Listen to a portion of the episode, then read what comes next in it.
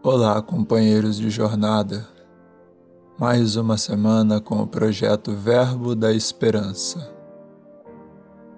Hoje buscamos forças junto ao Espírito de Verdade, na sua mensagem colocada no prefácio de O Evangelho segundo o Espiritismo, recordando-nos e convidando-nos a unirmos vozes e corações a todos estes companheiros que estão aqui, nos auxiliando dia a dia.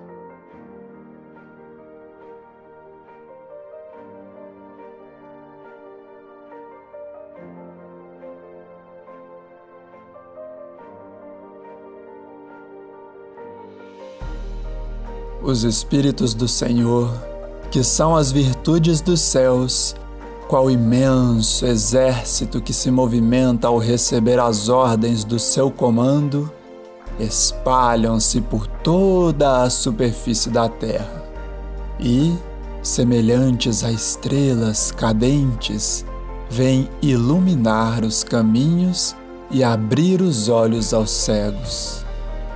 Eu vos digo, em verdade, que são chegados os tempos em que todas as coisas hão de ser reestabelecidas no seu verdadeiro sentido, para dissipar as trevas, confundir os orgulhosos e glorificar os justos.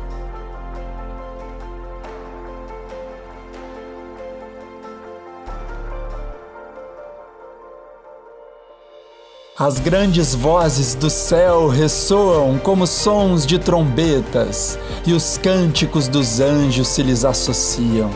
Nós vos convidamos, a vós, homens, para o divino concerto. Tomai da lira, fazei uníssono as vossas vozes, e que, num hino sagrado, elas se estendam e repercutam de um extremo a outro do universo Homens, irmãos a quem amamos, aqui estamos junto de vós.